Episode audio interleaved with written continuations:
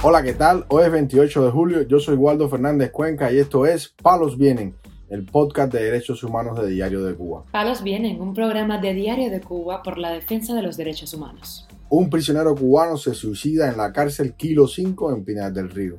El jefe de una prisión en Villa Clara amenaza de muerte a varios presos políticos del 11 de julio. Opositor granmense denuncia que fue golpeado estando bajo custodia policial presos del 11 de julio, recluidos en la prisión habanera Combinado del Este, sufren violaciones de sus derechos y falta de atención médica. Lo más relevante del día relacionado con los derechos humanos en Palos Vientos. Comenzamos informando que el prisionero cubano José Luis Hernández se suicidó el pasado 15 de julio en la prisión Kilo 5 y medio de Pinar del Río. Dio a conocer el Centro de Asesoría Legal Cubalex en Twitter.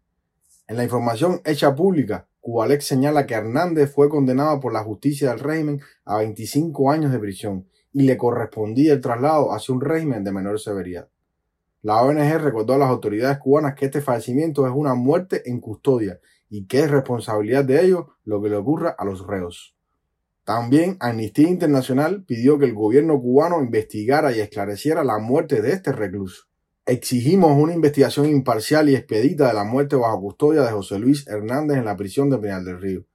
Este suicidio es otro recordatorio de la precariedad y abusos que sufren las personas privadas de libertad en el país, expresó en un tuit Erika Guevara Rosa, directora de Amnistía Internacional para las Américas. En junio del 2023, un preso de 22 años, identificado como Carlos López López, falleció mientras se encontraba bajo custodia del Estado en la cárcel Combinado del Este en La Habana. Según el reporte proporcionado por la organización Justicia 11J, la muerte del joven recluso fue consecuencia de la desatención médica que recibió durante su tiempo en prisión. De manera general, el gobierno cubano no informa de este tipo de muerte y siempre rechaza las críticas que organizaciones de derechos humanos hacen sobre los malos tratos que de manera constante denuncian los reos en las prisiones de Cuba. Informamos además que el comunicador Guillermo del Sol alertó sobre la situación de tres condenados por las protestas del 11 de julio del 2021 en la cárcel Alambradas de Manacas, en Villa Clara. Se trata del periodista independiente Carlos Michael Morales, con condena de dos años y diez meses por participar en la protesta de Caibarien, y los activistas Leonel Tristá, sentenciado a ocho años de cárcel, y Liván Hernández Sosa, a cuatro años, por participar en la manifestación en Santa Clara. Sobre ellos, Del Sol expresó. Los tres políticos que tenemos allá en la Alambrada de Manaca, Carlos Michael, Iván y Leonel Quita, bueno, el jefe de la prisión, está ofreciendo para acá que va a arrancar los dientes que él les puede matar, que no pasa nada, que él está autorizado hacer con ellos lo que se le venga en gana, porque la seguridad de Estado lo ampara. Esto lo comunicó Yaliani Carrasana, la esposa de Iván Hernández Sosa, que formuló la denuncia de la situación que hay. El periodista independiente también informó que el opositor Javier Delgado Torna fue retornado a la prisión de Guamajal en Villa Clara luego de que expiró una licencia extrapenal que había recibido por un año debido a su condición de salud como cardiópata e hipertenso. Delgado Torna, de 54 años, fue condenado a tres años y medio de privación de libertad por el presunto delito de desórdenes públicos, después de participar en la manifestación del 11 de julio en el poblado de Caibarien. Del Sol informó también que la hija de este opositor, Adriana Delgado, acudió al Tribunal Provincial en la ciudad de Santa Clara para averiguar por la solicitud formal que habían hecho pidiendo su escarcelación por razones de salud, sin tener éxito. Con familiar al Tribunal Provincial aquí de Villa Clara, aquí en Santa Clara, para saber hasta qué punto está la situación de la licencia penal y el tribunal no trabaja hasta agosto. Es lo que se supo, así fría y francamente de comunicar y es lo que conocemos del caso de Javier. Su estado de salud está bien comprometido. No es la primera vez que el comunicador Guillermo del Sol informa sobre estos prisioneros y su situación legal y de salud. En anteriores ocasiones, el periodista villaclareño ha denunciado sobre los abusos que los militares de esas prisiones cometen contra estos prisioneros políticos. Palos viene. También damos a conocer que el ex prisionero político Reinerio Brillones Rosabal denunció que fue golpeado por un oficial de la policía del poblado de Río Cauto, provincia Granma, cuando lo mantenía detenido en un calabozo de la unidad policial de esa localidad.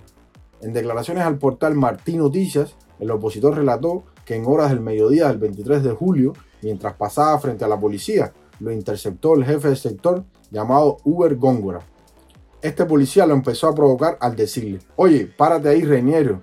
Y yo le pregunté, ¿por qué tú me paras? Y él me contestó en mala forma, porque tú eres un gusano. Mira, ya casi estamos en el 26 de julio. El opositor le contestó, ¿y a mí qué me interesa eso si el 26 de julio fue un fracaso? Y ahí el policía le dijo que era un falta de respeto y lo detuvo de manera violenta.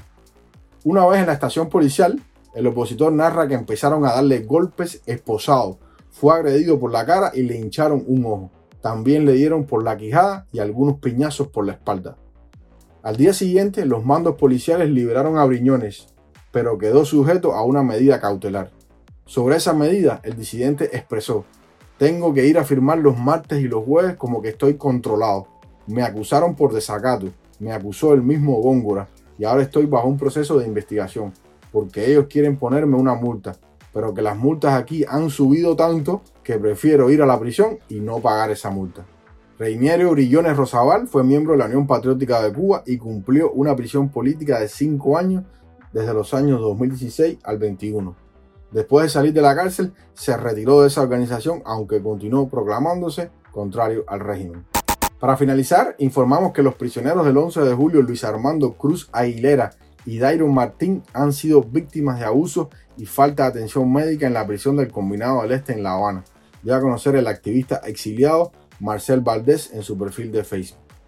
A Cruz Aguilera, de 23 años, el régimen le niega la visita conyugal después que en mayo fuera trasladado para un destacamento con reos de alta peligrosidad por no aceptar provocaciones de los guardias de la prisión. Según María Celia, su madre, es posible que a Cruz Aguilera también le nieguen la visita familiar. Este joven fue condenado a 10 años de cárcel por participar en las protestas del 11 de julio en La Habana. Por su parte, el preso Dairon Martín presenta graves problemas de salud en esa misma prisión, según dio a conocer Marcel Valdés. Martín tiene graves problemas en el estómago, como gastritis y una úlcera. En estos momentos casi todos los alimentos le caen mal. Prácticamente no puede comer y teme por su vida, ya que si se le revienta esa úlcera, el daño puede ser irreversible, denunció Valdés en Facebook. A ello se suma que este joven padece de esquizofrenia y de los cinco medicamentos que debe tomar, solo toma uno. Dairon Martín, de 37 años, cumple una excesiva condena de 22 años de cárcel. Parte de su familia, como su mamá y su hermana, viven en Ecuador, país desde donde han denunciado en reiteradas ocasiones la grave situación de este preso político. Palos Vienen, un programa de Diario de Cuba por la defensa de los derechos humanos. Estas han sido las noticias de hoy en Palos Vienen, el podcast de derechos humanos de Diario de Cuba. Pueden escucharnos en DDC Radio, Spotify, Google Podcasts, Apple Podcasts, Telegram y SoundCloud. Yo soy Waldo Fernández Cuenca, que tengan un buen fin de semana y la próxima semana regresamos con más noticias.